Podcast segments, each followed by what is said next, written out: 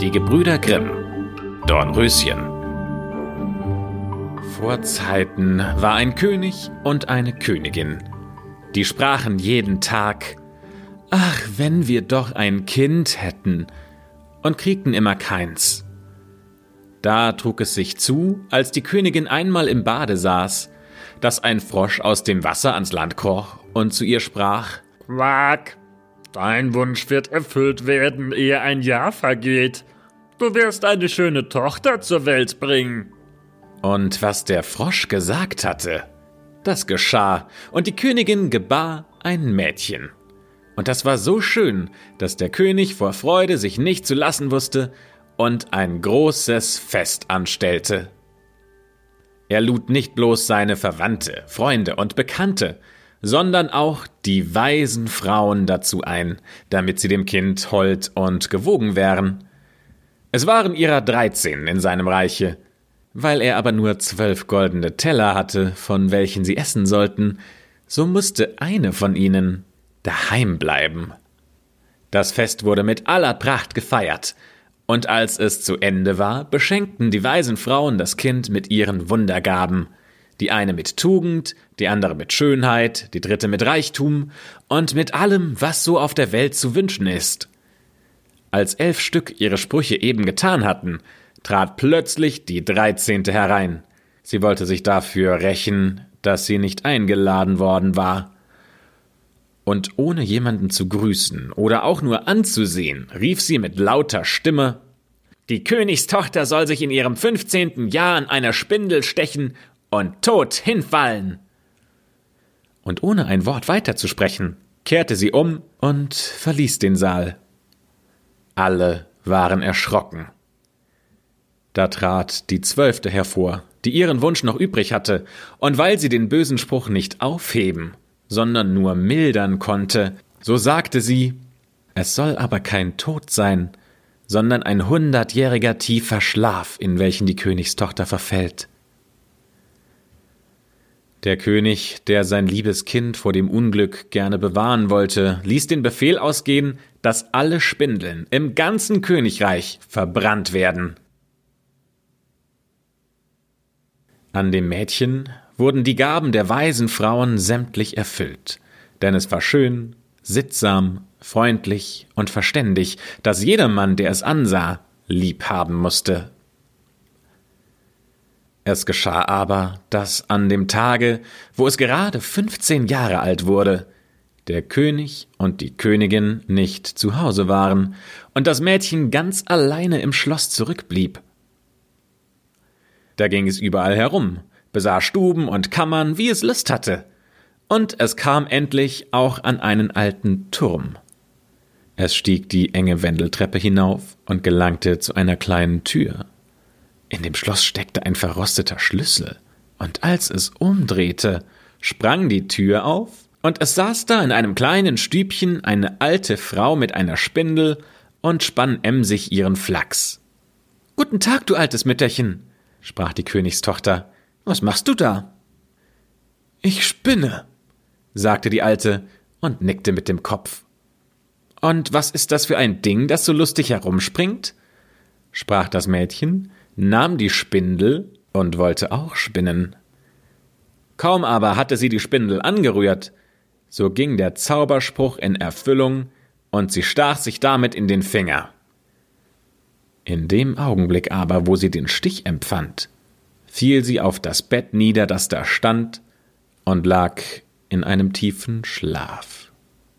Und dieser Schlaf verbreitete sich über das ganze Schloss, der König und die Königin, die eben heimgekommen waren und in den Saal getreten waren, fingen an einzuschlafen, und der ganze Hofstaat mit ihnen. Da schliefen auch die Pferde im Stall, die Hunde im Hofe, die Tauben auf dem Dache, die Fliegen an der Wand, ja, das Feuer, das auf dem Herde flackerte, ward still und schlief ein und der Braten hörte auf zu brutzeln, und der Koch, der den Küchenjungen, weil er etwas versehen hatte, an den Haaren ziehen wollte, ließ ihn los und schlief. Und der Wind legt sich, und auf den Bäumen vor dem Schloss regte sich kein Blättchen mehr. Rings um das Schloss aber begann eine Dornenhecke zu wachsen, die jedes Jahr höher wurde und endlich das ganze Schloss umzog und darüber hinaus wuchs, so dass gar nichts davon zu sehen war, nicht mal die Fahne auf dem Dach. Es ging aber die Sage in dem Land von dem schönen schlafenden Dornröschen, denn so ward die Königstochter genannt, also dass von Zeit zu Zeit Königssöhne kamen und durch die Hecke in das Schloss dringen wollten. Es war ihnen aber nicht möglich, denn die Dornen, als hätten sie Hände, hielten fest zusammen und die Jünglinge blieben darin hängen. Sie konnten sich nicht wieder losmachen und starben einen jämmerlichen Tod.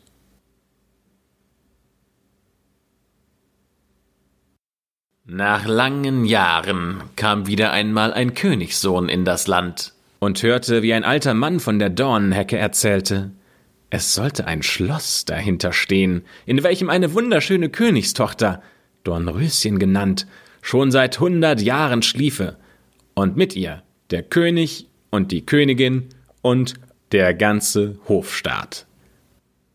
Er wusste schon von seinem Großvater, dass viele Königssöhne gekommen wären, um durch diese Dornenhecke zu dringen. Aber sie wären darin hängen geblieben und eines traurigen Todes gestorben.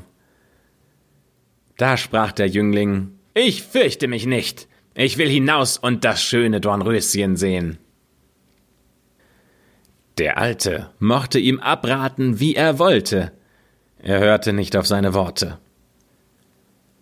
Nun waren aber gerade die hundert Jahre verflossen, und der Tag war gekommen, wo Dornröschen wieder erwachen sollte.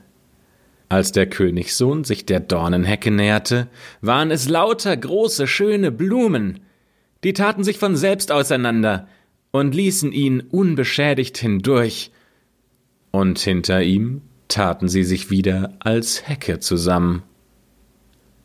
Im Schlosshof sah er die Pferde und scheckigen Jagdhunde liegen und schlafen. Auf dem Dach saßen die Tauben und hatten das Köpfchen unter den Flügel gesteckt.